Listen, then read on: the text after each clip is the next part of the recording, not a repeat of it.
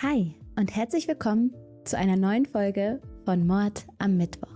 Ich hoffe, es geht euch allen soweit gut. Ich hoffe, ihr hattet einen schönen Tag und wie immer freue ich mich sehr doll darauf, jetzt mit euch hier zu sitzen und diesen neuen Fall zu besprechen. Es wird hier schon langsam dunkler, es ist so ein bisschen kalt in der Bude, ich habe meine Kuschelsocken ausgepackt und ich habe einen Fleck auf dem Pulli. Ich äh, wollte nämlich ganz besonders schön für euch aussehen und habe mir vor dem Dreh noch die Zähne geputzt. Ihr wisst es ja, ne? ich benutze immer für euch Parfüm, ich putze mir immer vorher die Zähne, egal ob ihr mich riechen könnt oder nicht. Und dabei habe ich mich prompt eingesaut und beim Versuch, oh, hat es geklingelt. Dann nochmal geklingelt. Ja, ich gehe ganz kurz gucken. Eine Sekunde.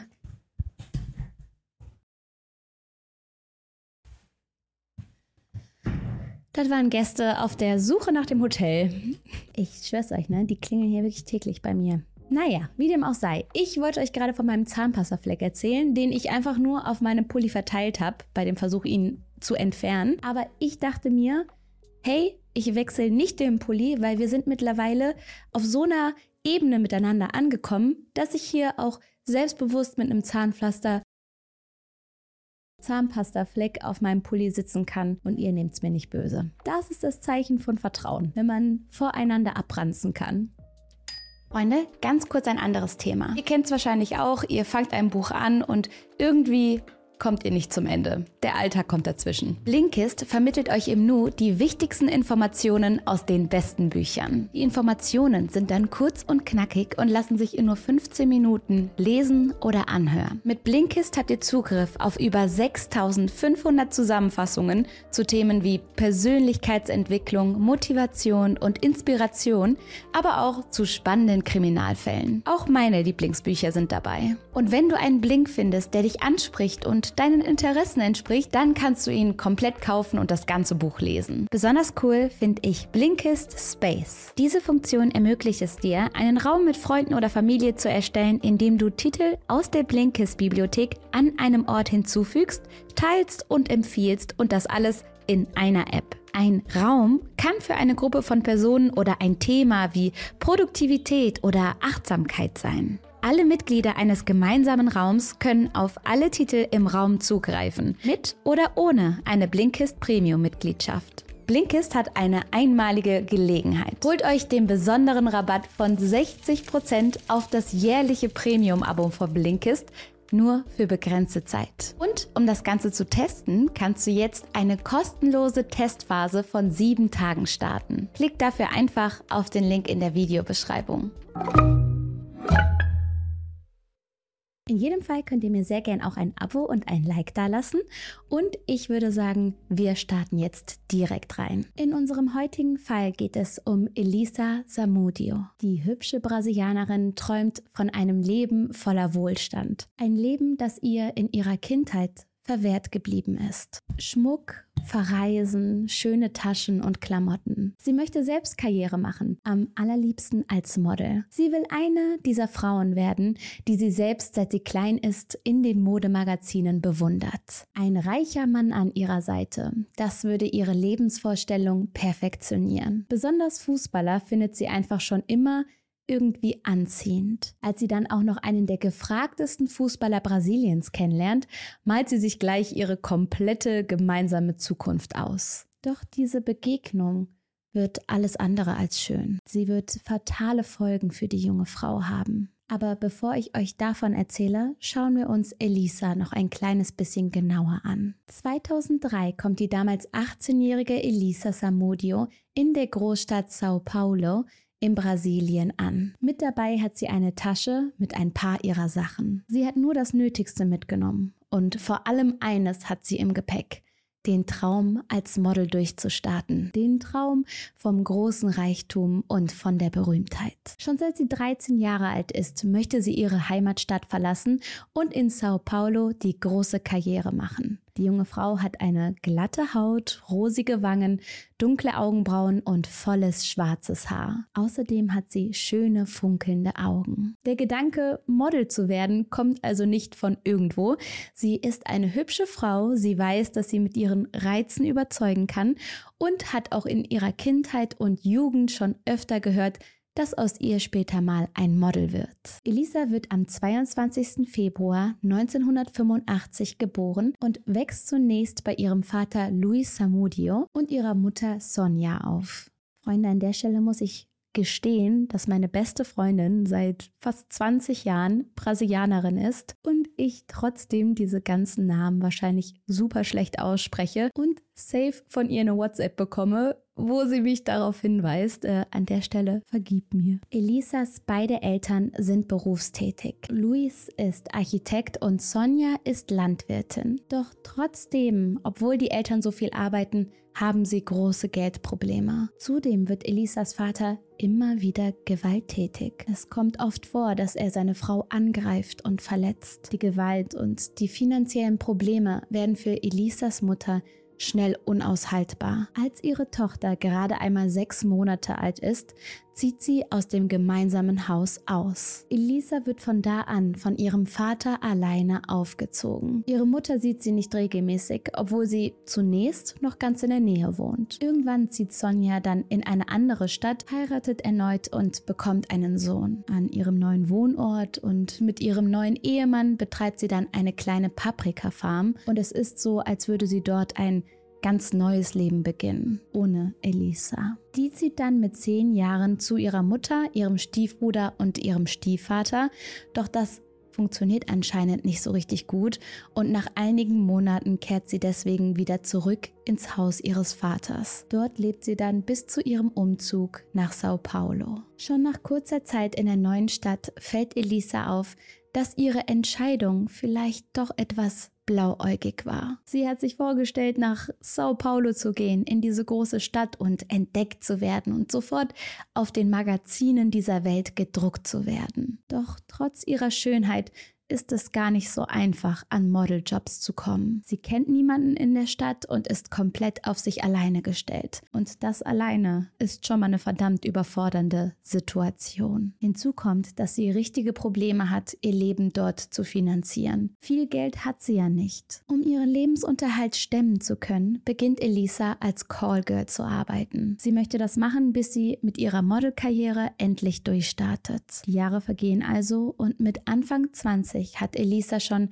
in ein paar pornografischen Filmen mitgewirkt. Mit ihrem Künstlernamen Fernanda Farias hat sie bei verschiedenen Erotikproduktionen teilgenommen. Doch sie schafft es immer wieder auch mal an Modeljobs zu kommen. Sie läuft auf Modeschauen und shootet hier und da mal für Zeitungen. Über die Jahre hinweg findet Elisa Anschluss in der Stadt und hat dann auch verschiedene Freunde. Freundinnen von ihr berichten, dass sie von einer Sache immer wieder gesprochen und geträumt hat. Elisa kann sich vorstellen, mal einen Fußballer zu daten, einen Fußballer dann zu heiraten und mit ihm ein Leben aufzubauen. Sie findet den Gedanken, einen erfolgreichen Sportler an ihrer Seite zu haben, richtig sexy. Außerdem wünscht sie sich, finanziell abgesichert zu sein und das verspricht sie sich von einem Fußballer an ihrer Seite. Wenn sie also eine Gelegenheit hat, so einen Fußballer kennenzulernen, dann lässt sie sich die nicht entgehen. Und so landet Elisa auf einer Party. Es ist eine große, aber exklusive Party im Haus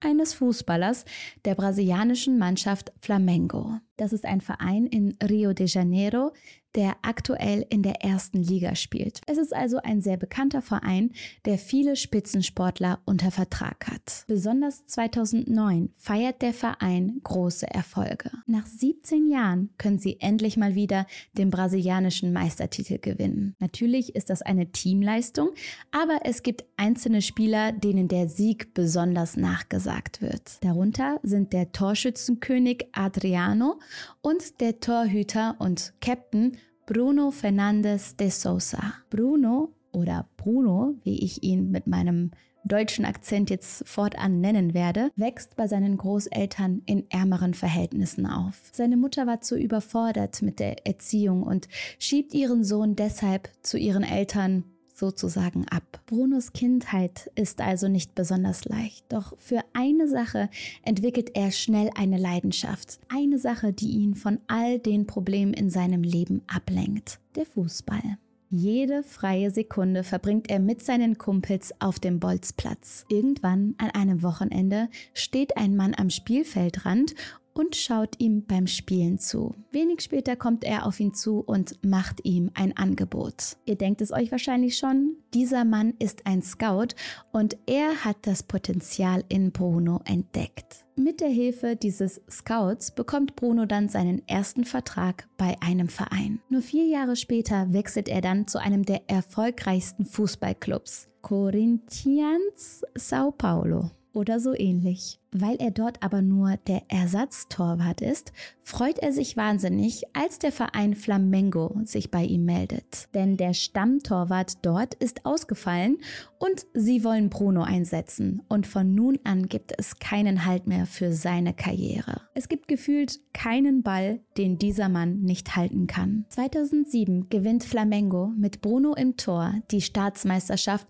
von Rio de Janeiro. Er wird Star des Vereins. Er heiratet seine Frau Diane Sosa und die beiden bekommen zwei Töchter zusammen. Doch das häusliche Familienleben ist nicht wirklich was für den neugeborenen Star. Er kostet es aus, dass er jung, er ist Mitte 20, vermögend, berühmt und gut aussehend ist. Bruno hat schwarze Locken, die er meistens ziemlich kurz geschnitten trägt. Außerdem hat er braune Augen und weiße, strahlende Zähne, wodurch sein Lächeln besonders einnehmend wirkt. Er ist groß, 1,90 Meter und hat einen durchtrainierten Körper, den Körper eines Spitzensportlers. Ständig feiert er irgendwelche Partys, auf denen es wohl heiß hergeht. Es wird immer viel getrunken und noch mehr gefeiert. Aber mit der Treue hat der Fußball es nicht so. Teilweise hat er vier Geliebte gleichzeitig.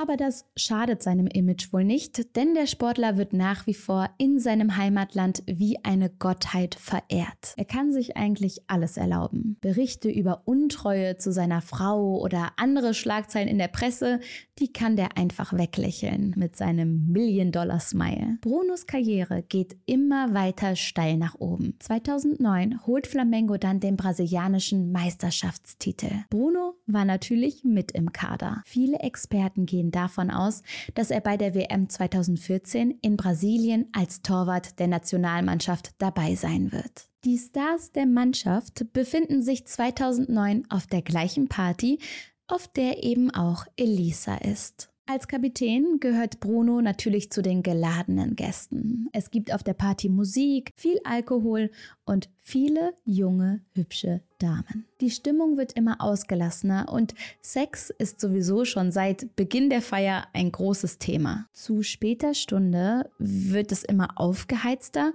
und es kommt dann zu so einer Art Orgie, also zu einer richtigen Sexorgie. Und ich weiß ja nicht, wie es bei euch so ist, aber das ist mir jetzt auf einer Party noch nie passiert. Aber vielleicht bin ich auch einfach auf anderen Partys unterwegs. Ähm, da geht es auf jeden Fall richtig rund. Und angeblich ist das bei solchen Partys dieser speziellen Fußballspieler auch häufiger dazu gekommen und das ist wohl so ganz üblich gewesen. Gut for them, ne? Wenn alle Spaß hatten, dann wollen wir darüber nicht urteilen. Auf jeden Fall, Bruno und Elisa haben den ganzen Abend über immer mal wieder miteinander gequatscht und Blickkontakt gehabt und geflirtet und Bruno sagt später einmal aus, dass sie sich erst auf dieser Party kennengelernt haben. Zeugen berichten aber, dass sie sich schon einige Monate zuvor immer mal wieder getroffen haben. Naja, so oder so führt Bruno die damals 24-jährige Elisa am Abend der Party irgendwann in ein Zimmer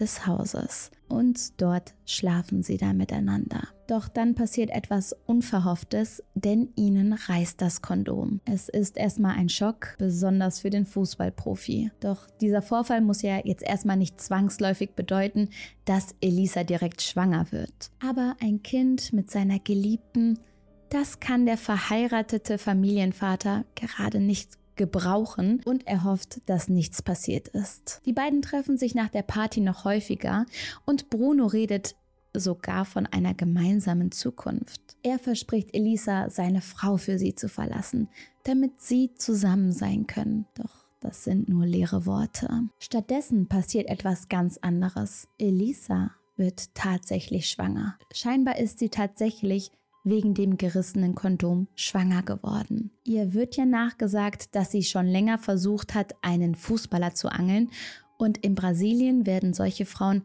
Maria Chutera genannt oder so ähnlich. Das sind Frauen, die gezielt versuchen, eine Beziehung mit einem erfolgreichen Fußballspieler einzugehen. So wird Elisa auf jeden Fall schnell nachgesagt, dass sie das alles geplant hat und absichtlich schwanger werden wollte, um diesen Mann an der Angel zu haben. Das sind aber alles nur Gerüchte. Auf jeden Fall ist die ganze Situation gerade für Bruno ein absoluter Albtraum. Als er davon erfährt, möchte er Elisa sofort dazu bringen, das Kind abzutreiben. Aber die weigert sich. Sie möchte das Baby behalten und daraufhin trennt sich Bruno von ihr. In einem Videointerview mit der brasilianischen Zeitung Extra berichtet Elisa einige Wochen nach der Trennung von ihrer Beziehung mit dem Fußballer. Außerdem erzählt sie der Reporterin, dass sie mittlerweile richtig Angst vor Bruno hat. Er soll ihr mit zwei anderen Männern im Auto aufgelauert haben und sie dazu gebracht haben, in den Wagen einzusteigen. Dort habe er sie dann bedroht. Es seien Sätze gefallen wie, ich weiß nicht, was ich mit dir machen soll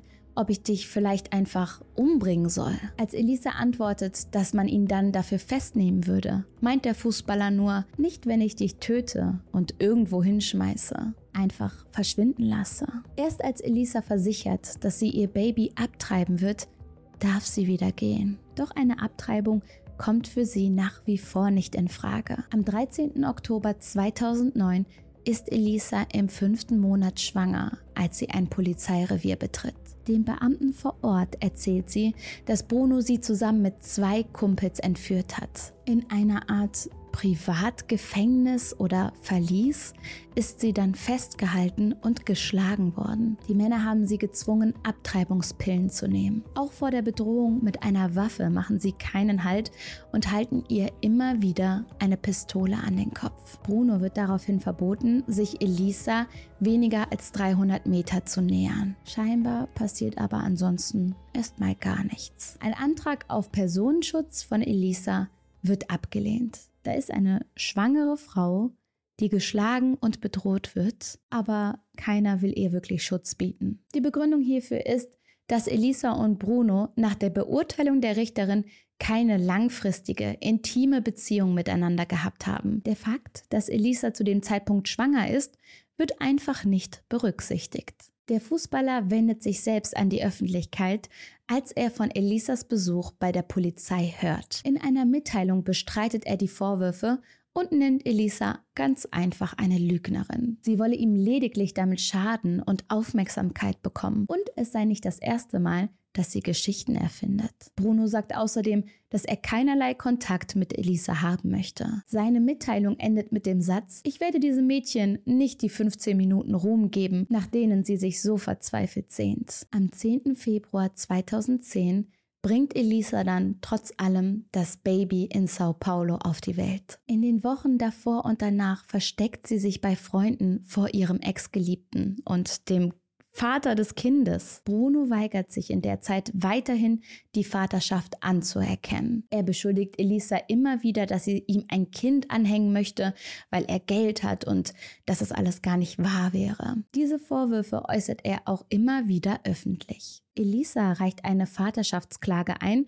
und verlangt zusätzlich zu ihrem Unterhalt 1000 Euro im Monat und eine Mietwohnung. Auch zeigt sie Bruno wegen Körperverletzung an und es wird endlich Anklage gegen ihn erhoben. Bruno bietet ihr daraufhin eine Einigung an. Um das alles genau zu besprechen, möchte er sie aber am liebsten persönlich treffen. Elisa freut sich darüber, dass er endlich mit ihr reden möchte und sie geht auf dieses Angebot ein. Sie trifft ihren Ex-Geliebten in der Stadt Belo Horizonte oder so ähnlich auf der Farm von Bruno. Als sie hinfährt, ist sie guter Dinge. Sie ist optimistisch und hat das Gefühl, dass endlich etwas Gutes passiert. Nach diesem Besuch fehlt jede Spur von ihr. In den ersten Tagen, in denen Elisa verschwunden ist, geht Bruno ganz normal weiter ins Training. Er lässt durch seinen Anwalt der Presse mitteilen, dass er dafür bete, dass sie heil wieder auftauchen wird. Doch nach einigen Tagen meldet sich der 17-jährige Cousin von Bruno bei der Polizei. Er gesteht, dass er bei der Entführung von Elisa dabei gewesen ist. Er selbst hat sie mit einem Gewehr bewusstlos geschlagen. Bei dem Verhör erzählt er von grausamen Ereignissen und den letzten Stunden von Elisas Leben. Die junge Frau soll entführt worden sein. An einem abgelegten Ort wurde sie mit Seilen gefesselt, geschlagen und dann erwürgt. Um möglichst wenig Spuren zu hinterlassen, wurden Elisas Klamotten dann verbrannt. Ihre Leiche wurde anschließend von bezahlten Komplizen zerstückelt und danach einem Rudel Rottweilerhunden in einem Zwinger zum Fraß vorgeworfen. Die übrig gebliebenen Knochen wurden in Beton eingelassen. Was zur Hölle? Laut dem 17-Jährigen ist all das auf Anweisungen von Bruno hin passiert. Als Bruno davon mitbekommt, dass sein Cousin geredet hat, verschwindet er erstmal. Daraufhin beginnt eine landesweite Suche nach dem berühmten Fußballer. Das Ganze wird wirklich eine riesige Sache in den Medien. Es gibt Live-Übertragungen auf dem Fernsehen und die Öffentlichkeit kann richtig an der Suche des Fußballprofis teilnehmen. Schlussendlich wird der Druck zu groß und Bruno und seine gesuchten Komplizen stellen sich der Polizei. Bruno und die anderen Verdächtigen werden erstmal in Isolationshaft genommen. Der Fußballspieler behauptet, dass Elisa nach dem Treffen auf der Farm aus eigenem Antrieb das Grundstück verlassen hat. Ihren Sohn habe sie dabei freiwillig zurückgelassen. Das Kind wird nämlich bei Bekannten von Brunos Ehefrau gefunden. Der Junge wird in die Obhut von Elisas Mutter übergeben. Doch die Vorwürfe gegen Bruno sind eindeutig. Dem Fußballer wird Anstiftung zum Mord und seinen Freunden Mord und Entführung vorgeworfen. Das Fußballidol eines ganzen Landes wird plötzlich einer grausamen Tat beschuldigt. Die Beamten beginnen in dem Fall zu ermitteln. Eine Anstiftung zu beweisen ist gar nicht so einfach, besonders weil die Leiche von Elisa nicht gefunden werden kann. Das stellt die Ermittler natürlich vor eine riesige Herausforderung, auch weil Bruno in der Öffentlichkeit so gefeiert und hart verteidigt wird. Er ist ein Idol, die Menschen wollen in ihm keinen Mörder sehen. Und alles, was er dann der Presse erzählt, das glauben sie ihm. Er sagt, er habe ein reines Gewissen. Er ist davon überzeugt, dass sich alles klären wird und dass er sich auf die Fußball-WM in Brasilien 2014 freut. Dass er dabei sein wird, bezweifelt er mit seinen derzeitigen Leistungen nicht. Über diese ganze Geschichte und die Anschuldigungen würde man bald lachen. Wie gewissenlos kann man sein. Doch die Beweise gegen ihn werden immer erdrückender. In seinem Haus werden bei einer Durchsuchung Frauenklamotten, Kindersachen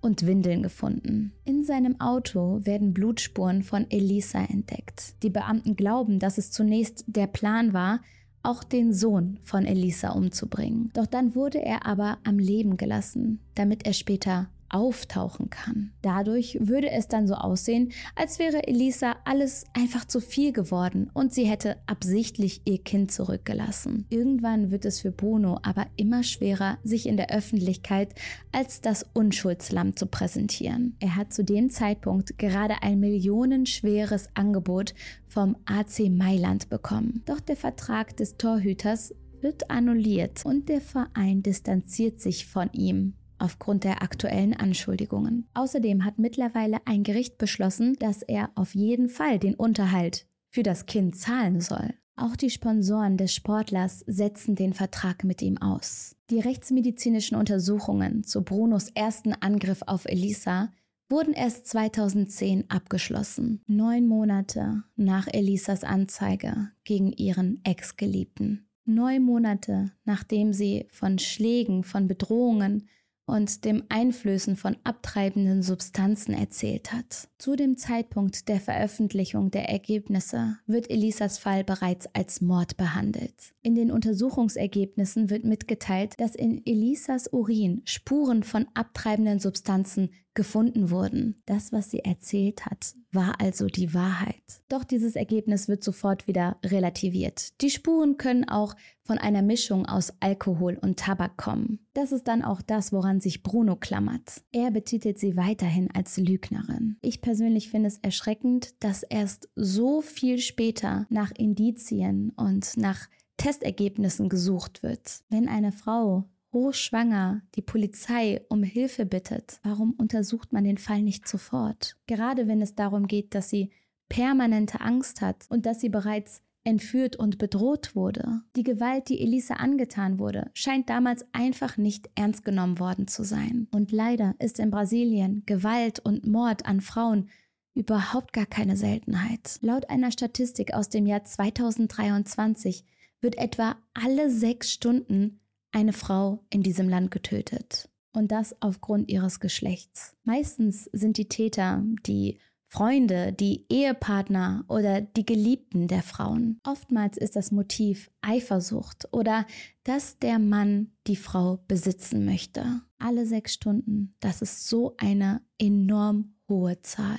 Auch Bruno hat vor laufender Kamera fragwürdige Aussagen getätigt. Er sagte, wer von euch, die verheiratet sind, hat sich noch nie mit seiner Frau gestritten oder eine Frau geschlagen? Männer und Frauen streiten, das geht niemanden etwas an. Also Gewalt sollte grundsätzlich niemals so verharmlost werden. Klar kann es passieren, dass man sich in der Beziehung auch mal streitet, aber es sollte nicht passieren, dass man sich physisch angeht. Das ist absoluter Quatsch, dass einem mal die Hand ausrutschen kann. Und ich finde es so krass, dass dieser Mann das einfach in der Öffentlichkeit sagen konnte und niemand fand das irgendwie heftig oder so. Und dabei offenbart es ja, wie Bruno über Beziehung und Frauen denkt und was er meint, was richtig wäre in einer Beziehung, nämlich, dass man sich mal schlägt. Klar gibt es auch Leute, die seine Aussagen schon damals kritisieren, aber seine Karriere läuft erstmal blendend weiter. Er wird eben als der Bad Boy angesehen, der manchmal die Dinge einfach ausspricht, so wie sie sind und keine Angst davor hat, was andere dazu sagen. Einfach so ein politisch unkorrekter Typ, wie wild, wie verwegen. Mehr als zwei Jahre nach Elisas Verschwinden beginnt der Prozess in diesem Fall. Bruno und sechs weitere Personen stehen vor Gericht, darunter auch Brunos Ehefrau Diane. Das Verfahren wird nicht live im Fernsehen übertragen und sorgt natürlich trotzdem für großes Aufsehen. Alle Details und jede kleinste neue Info wird auseinandergenommen. Natürlich ist halb Brasilien am Diskutieren. Bruno tritt weiterhin vor die Kameras. Er zeigt sich weinend im Gefängnis und tief getroffen über die Anschuldigungen. Selbst in dieser Situation scheint ihn eine Sache am meisten zu interessieren. Fußball. Immer wieder äußert er sich darüber, wie traurig er ist, dass seine Hoffnung auf die WM 2014 verschwindet. Der 17-jährige Cousin hat zu diesem Zeitpunkt übrigens seine erste Aussage schon wieder zurückgenommen. Er sagt, dass er unter Druck stand und zudem Drogen eingenommen habe. Die Beamten gehen trotzdem davon aus, dass seine Version der Ereignisse stimmt, dass er einfach nur Angst vor Brunos Leuten bekommen hat. Direkt vor Gerichtsauftakt kommt es ebenfalls zu seltsamen Vorkommnissen. Ein wichtiger Zeuge in dem Prozess wird nur einige Tage vorher von zwei Unbekannten auf seinem Weg nach Hause verfolgt und erschossen. Vor Gericht kommt es außerdem ständig zu Verzögerungen. An einem Tag beantragt Bruno beispielsweise die Entlassung seiner Anwälte. Der Verteidigung wird vorgeworfen, dass sie viele Anträge taktisch stellen, um das Verfahren immer weiter rauszuzögern. Einem Antrag von Bruno auf Vertagung wird dann irgendwann auch wirklich stattgegeben und sein Prozess wird erst im Frühjahr 2013 fortgeführt. Bruno räumt vor Gericht ein, dass er beim Mord von Elisa anwesend war. Er sei aber weder beteiligt, noch habe er die Tat in Auftrag gegeben. Er sagt, ich habe akzeptiert, dass es passiert. Die Leiche von Elisa kann zwar trotz Bemühungen nicht gefunden werden, es gibt aber von mehreren Personen die Aussagen, dass die junge Frau tot ist. Die Masche des zutiefst Missverstandenen und Unschuldigen in dem Fall glauben die Geschworenen Bruno irgendwann nicht mehr. Sie sehen in ihm einen kaltblütigen und hinterhältigen Mann, der einen teuflischen Mordplan in die Wege geleitet hat. Natürlich wurde im Zuge des Prozesses auch die Frage nach der Vaterschaft des Babys geklärt. Bruno wird, oh Wunder, eindeutig als Vater des Jungen identifiziert. Bruno wird wegen Entführung und Mord zu 22 Jahren Haft verurteilt. Mindestens 17 Jahre davon soll er in einer geschlossenen Haft verbringen. Die beiden Hauptkomplizen des Fußballers werden zu 15 und ebenfalls 22 Jahren Haft verurteilt. Die Ehefrau von Bruno, Diane,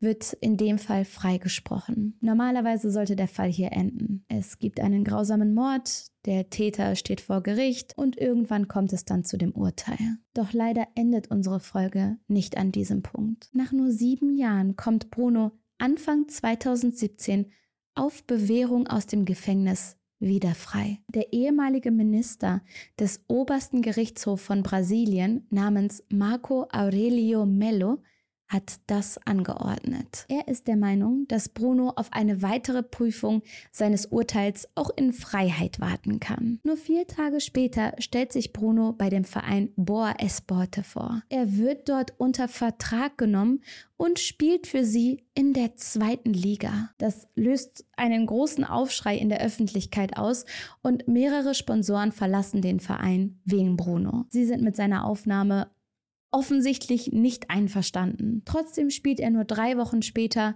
schon sein erstes offizielles Spiel. Besonders als Bono trotzdem ein Trikot trägt, auf dem Sponsoren stehen, die wegen ihm den Verein verlassen haben, hagelt es erneute Kritik. Den Mord an seiner früheren Geliebten Elisa nennt Bruno mittlerweile einen Fehler. Wisst ihr, was ich einen Fehler nenne? Dass ich mir vorhin die Zahnpasta auf den Pulli geschmiert habe. Das, das ist ein Fehler. Nicht, dass man das Leben eines Menschen beendet hat, um den eigenen Ruf zu schützen oder warum auch immer, um keinen Unterhalt zahlen zu müssen. Im April 2017 beantragt der Generalstaatsanwalt Rodrigo Janot, dass die Entscheidung, Bruno aus dem Gefängnis zu entlassen, aufgehoben wird. Nach einer Besprechung beim Bundesgerichtshof muss Bono also wieder zurück ins Gefängnis. Doch das hält auch nicht lange an. Schon vier Monate später darf Bruno tagsüber raus. In einer Einrichtung unterrichtet er Fußball. Das ist doch eine gemeinnützige Tätigkeit und das hilft ihm dabei, seine Strafe zu verringern. So kommt er dann in den offenen Vollzug, das heißt, er darf tagsüber das Gefängnis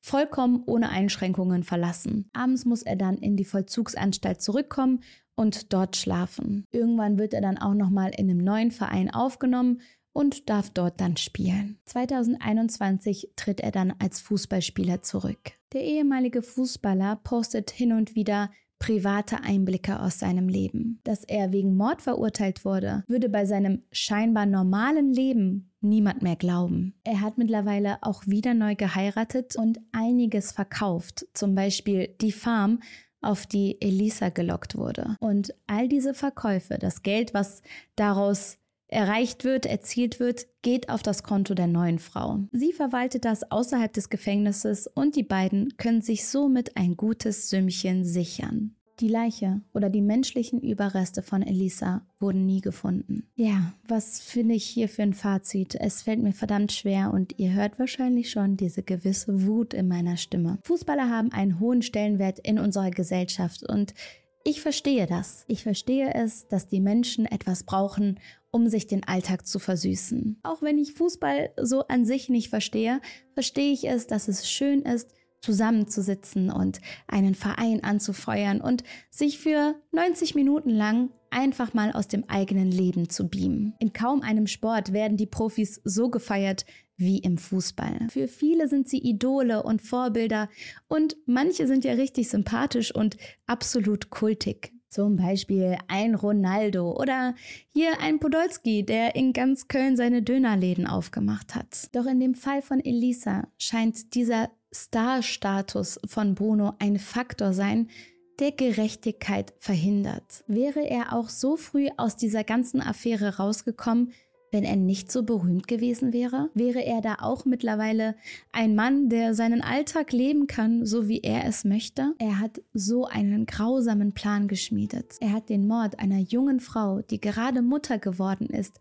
von langer Hand geplant und dann eiskalt durchgezogen. Und obwohl eine Frau wegen ihm gestorben ist, lebt er nicht mal zehn Jahre später sein Leben weiter. Bruno darf mit seinen Kindern und seiner neuen Frau normal zusammenleben. Elisa hat er das durch seine Tat verwehrt, genau wie all die anderen Chancen, die vielleicht noch auf sie gewartet hätten. Vielleicht wäre sie irgendwann nochmal als Model groß rausgekommen und in jedem Fall, das sagen ihre Freunde, wäre sie eine sehr, sehr gute Mutter gewesen. Ihr Lieben, ich bin sehr gespannt, was ihr zu all dem denkt. Boah, das hat mich mitgenommen, das hat mich hat mich ordentlich aufgewühlt und wenn es euch auch so geht und ihr jetzt ein kleines Cooldown braucht, dann schaut doch gerne mal bei meinem Zweitkanal vorbei. Da gibt es ein bisschen was für die Seele, ein bisschen was für die gute Laune und vielleicht sehen wir uns daher wieder. Macht's gut und bis dann. Tschüss.